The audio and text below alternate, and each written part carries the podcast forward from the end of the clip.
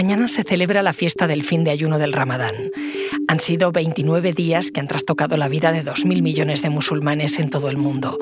Casi un cuarto de la población que tiene que compaginarlo con los estudios y sobre todo con el trabajo. Desde la hostelería al campo, algunos suman el ayuno a condiciones que son de por sí precarias. Soy Ana Fuentes. Hoy en el país, Ramadán trabajar ayunando de norte a sur.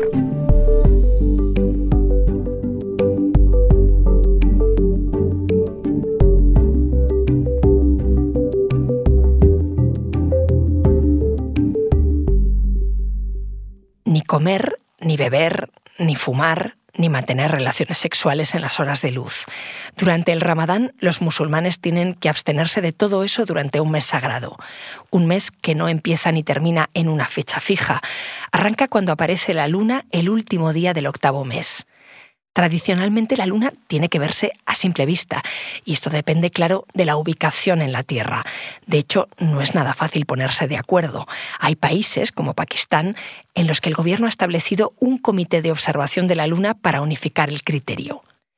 Este año 2023 el Ramadán empezó el 23 de marzo. Ese fue el primer día del Ramadán del año islámico 1444.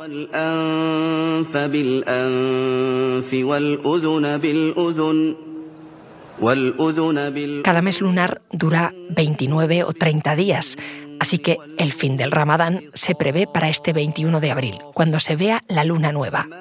Además, el año lunar es unos 11 días más corto que el año solar, que es el que marca nuestro calendario gregoriano. Así que cada año, para los musulmanes, la celebración se va adelantando. Y este no es un tema menor.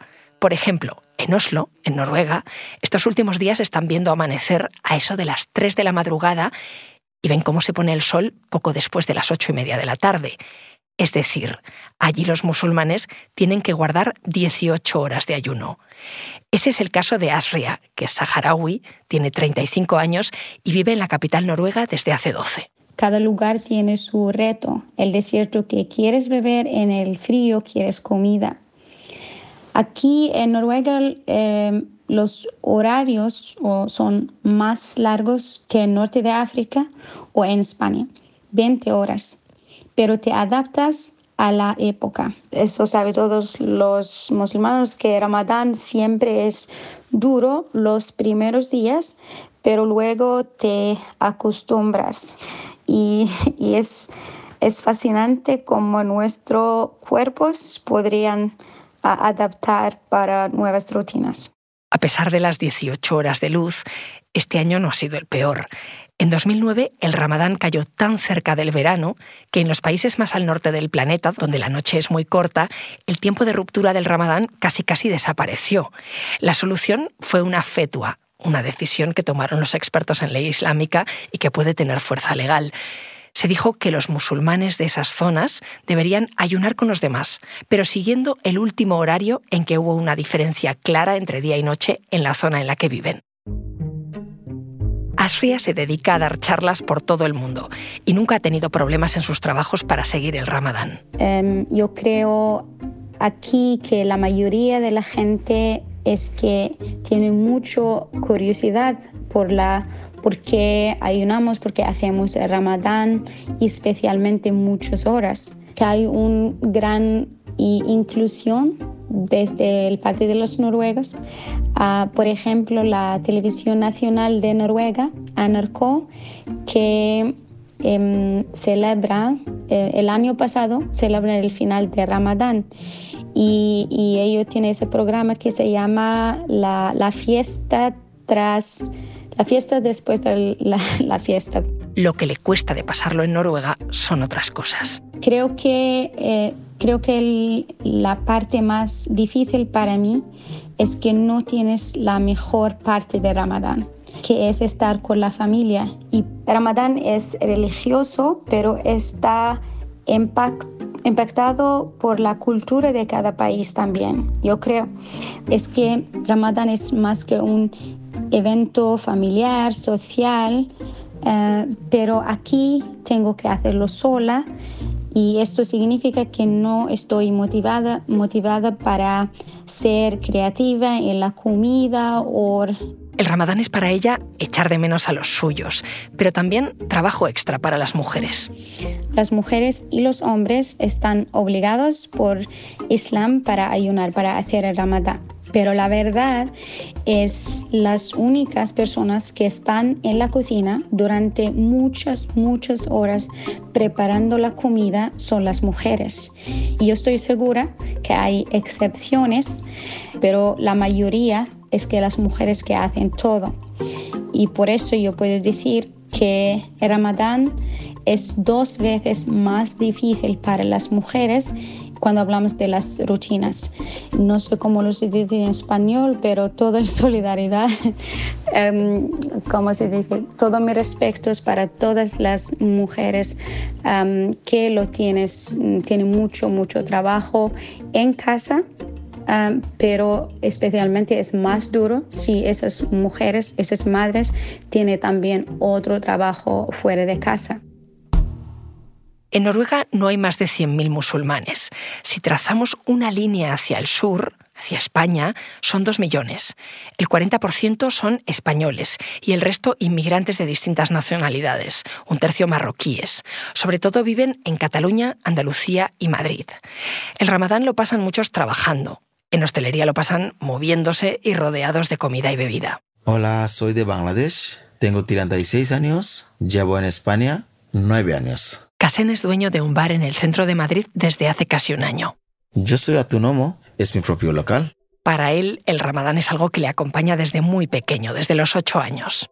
Siempre he hecho ramadán, incluso después de salir de Bangladesh. También lo he hecho los momentos más duros de mi vida. Como Asria en Noruega, él también echa de menos celebrarlo en casa. Uf, las diferencias como el día y noche. Ahí mi madre... En Bangladesh su madre preparaba la comida y comían todos juntos sobre las 4 de la mañana, pero aquí tiene que encargarse él y después de dar de comer y beber a sus clientes. Tengo que servir los platos, la bebida, pero para mí es muy duro porque estoy ayunando. A veces no me da tiempo de romper Ramadán a la hora. Bueno, ese momento se llama iftar sobre las 9 menos cuarto, dependiendo del día. Esa hora estoy a tope de mi trabajo. Es hora de salir, gente salen, vienen con sus colegas a consumir algo y piden, entonces casi no me da tiempo a comer y estoy sirviendo y a veces olvido esa hora de comer. Y a veces cuando me da tiempo, Toma un vaso de agua de pie. Lleva un año como autónomo. Reconoce que aunque hay días complicados, lo pasó peor cuando no era jefe, sino empleado. Sabían que estoy haciendo Ramadán y ponían horario a las 6 o 7 de la tarde. Fue un calor, hubo un calor bastante y ponían terraza. Entonces, casi 23 mesas con 92 sillas. Yo estuve solo. Es una cervecería, la carta era baratita. Bueno, y hubo bastante gente, yo estuve solo y tenía sed bastante. Tenía ganas de tomar agua, pero no podía porque estoy haciendo Ramadán. Bueno, fue mucho problema. Esto es lo que intenta evitar ahora con sus trabajadores. Yo intento siempre llevar bien porque he pasado muchas cosas. Desde calle he llegado hasta aquí hoy. Entonces intento llevar bien con ellos y siempre pregunto si necesitan algo, si me dicen, voy a intentar dar mejor servicio o flexibilidad. Vamos a hacer una pausa. Enseguida volvemos. Porque escuchas hoy en el país y siempre tienes ganas de más, recuerda que los sábados y los domingos tienes nuevos episodios gracias a la colaboración de Podimo y El País Audio.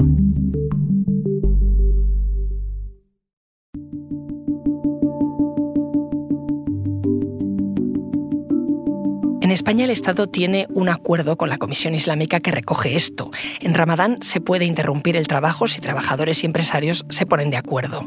No es algo que fije una norma general, según el Ministerio de Trabajo, pero se recogen algunos convenios colectivos y sectoriales. Por ejemplo, en hostelería en Ceuta. Allí la fiesta de la ruptura del ayuno se puede sustituir por cualquier otro festivo nacional o en Melilla, en el sector de la construcción, que este viernes debería ser inhábil y remunerado para los musulmanes. Incluso hay empresas donde quienes vayan a trabajar mañana y no descansen recibirán una compensación de 75 euros. El convenio del campo en Almería también reconoce el ramadán. Hay que tener en cuenta que de los 60.000 trabajadores que hay allí, más de la mitad son de fuera y unos 25.000 son marroquíes musulmanes. Esa es al menos la teoría. La práctica la cuenta Tará, de 24 años, que lleva cinco bajo los plásticos almerienses. Vive en uno de los asentamientos de Níjar, una de las principales zonas de explotación, donde salen verduras hacia toda Europa. Muy difícil, la verdad. Eh, dentro del plástico hay mucha calor, ¿me entiendes? Entonces no podemos trabajar.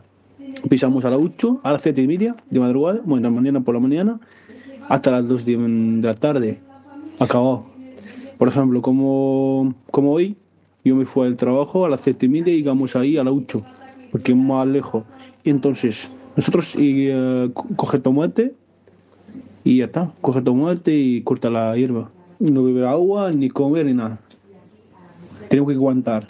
Este año Tara está teniendo suerte con sus jefes. Él me dije, eh, si vosotros hacer Ramadan, trabajad despacio, no, no trabajar rápido, ¿me entiendes? Porque él tiene miedo si nosotros cortamos uh, mata o algo, ¿me entiendes? Entonces él me dijo, mira, vosotros hacéis Ramadán. Cuando quiera salir del trabajo, ningún problema. El, antes hay mucho problema con jefes, porque antes, antes, de, antes no hay Ramadán, tenemos que trabajar a las 8 de mañana por la mañana y salimos a las 12 y volvemos a las 3 y salimos a, a las 6, a las 6 o las 7 de la tarde. Ahora no, porque nosotros tenemos Ramadán, trabajamos a las 7 y media de la mañana por la mañana y salimos a las 12 y no volvemos porque trabajo muy duro. Él vive en un asentamiento en Níjar donde las condiciones son extremas. No todos los trabajadores musulmanes están así, algunos tienen margen para negociar. De hecho, justo se está replanteando ahora el convenio del campo. La patronal no contempla renovar el acuerdo que había, el de poder parar durante las horas de ayuno del ramadán. Aunque Javier Castaño, que es secretario general de Industria de Comisiones Obreras en Almería, me contaba que hasta la fecha este aspecto, el religioso, sí se cumple, a diferencia de otros. El campo almeriense y el campo nacional en su conjunto, ¿no? Tiene problemas serios de, eso, de, por ejemplo, limitarse, en el mejor de los casos, al abono del salario mínimo interprofesional y a unas condiciones bastante duras de trabajo. Entre los beneficios escritos sobre el papel hay, por ejemplo, una posibilidad de pedir un permiso sin sueldo, no retribuido, durante todo el mes del Ramadán. También. Para la fiesta chica y la fiesta del Cordero, también se podrían pedir un día de permiso sin retribuir. O hacer una jornada continua como la que aceptará. Incluso reduciendo una hora eh, esa entrada o bien la salida para adecuarlo mejor a los horarios del sol y demás es algo que en principio puede ser fácil porque esas horas se pueden recuperar en momentos en los que haya más carga de trabajo y al empresario le venga mejor. Al final, decía, es una forma fácil y gratis de tener a los empleados contentos en una época en la que además no hay mucha carga de trabajo.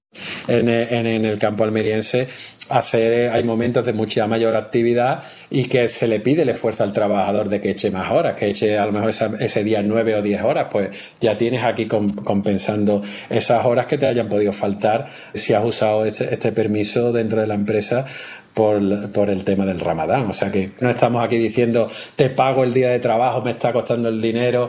Mm, al final es un poco de organización. Al final también otra cosa que podemos poner encima de la mesa es que hay una gran déficit también de mano de obra. Y si tú no haces atractivo mediante, por ejemplo, a esta persona que al final es mucha de la que te queda, porque el trabajador nacional difícilmente quiere el trabajo dentro del invernadero por su dureza, ¿no? Si además no se lo haces atractivo a estas personas, pues ya es una, pues si hay otra empresa al lado que sí me lo haga atractivo, aunque sea en estas medidas que son de bajo coste o de ningún coste para la empresa, pues el trabajador se puede ir a otro lado. En este recorrido, esa línea recta trazada desde el norte del planeta hacia el sur, pasando por Madrid y Almería, voy a hacer una última parada, al otro lado del estrecho. Hola Juan Carlos. Hola Ana. Juan Carlos Sanz es el corresponsal del país en Marruecos. Oye, Asria, Kasen, eh, son personas que hacen el ramadán en lugares donde son minoría, pero tu caso es justo lo contrario. La mayor parte de la población donde vives tú es musulmana. ¿Cómo vives este mes allí? Eh, este es un momento especial del año, eh, con grandes dificultades al principio, porque cambia completamente la vida cotidiana. Y es un rito colectivo que se cumple de forma prácticamente unánime y que ahora, al final del mes sagrado, se, encuentran con la satisfacción de haber logrado una satisfacción religiosa, no es, obligatorio por ley cumplirlo, puede haber sanciones para quienes beban, fumen o coman en público, multas y penas de cárcel incluso. Países como Marruecos, como Egipto, eh, en Ramadán, el Islam es un elemento identitario, es un elemento que define la, cultura nacional, no, solo es la religión, está mucho más próximo a lo que es la identidad nacional. Evidentemente es muy difícil de saber si una persona en su casa come, bebe o fuma o no. Pero en general los adultos eh, tratan de, cumplir ramadán. Los niños están exentos, las personas enfermas, los ancianos.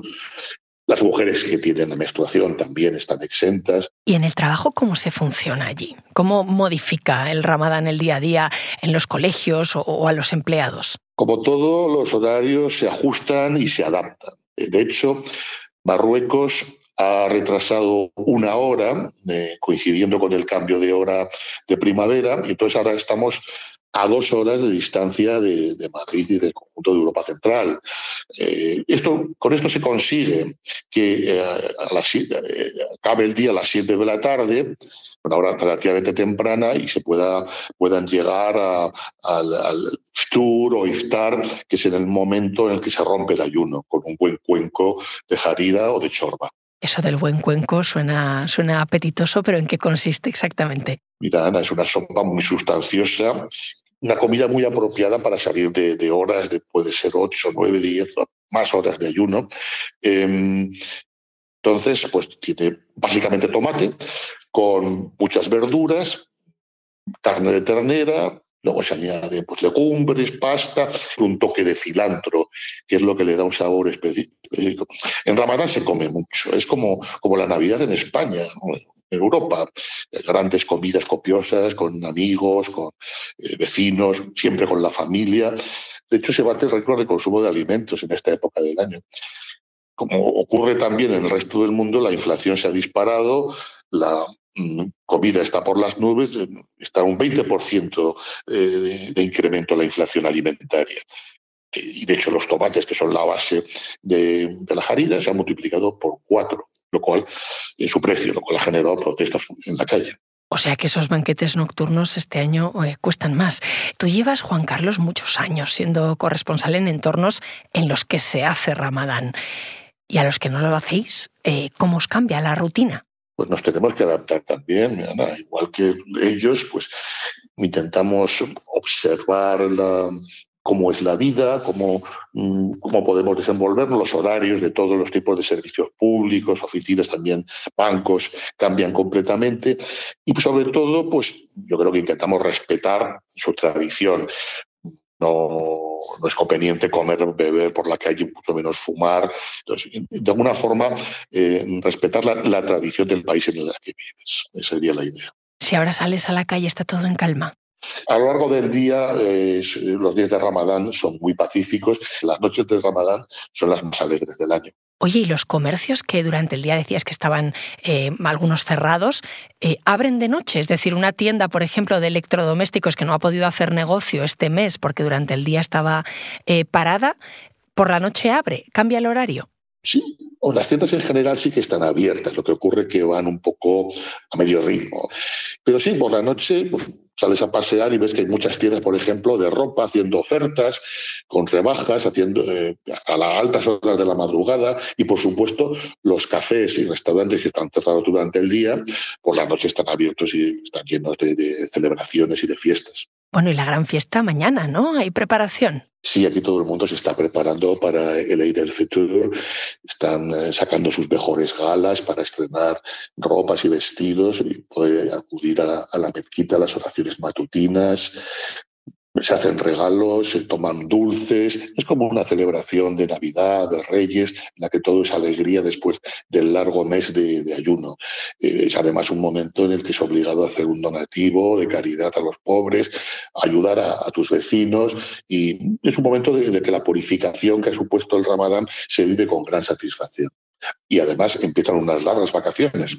Juan Carlos, ¿tú vas a celebrar? No, yo no soy un musulmán y sin embargo al final te acabas adaptando porque muchas veces te invitan vecinos, amigos a, romper el ayuno, al, tour que dicen en Marruecos o iftar en Oriente Próximo. La comida con harina, con cuscús, con carne y sobre todo con muchos dulces. Entonces, bueno, se suele comer un poco más durante la noche que durante el día. Bueno, pasadlo muy bien. Juan Carlos, gracias. Gracias a ti.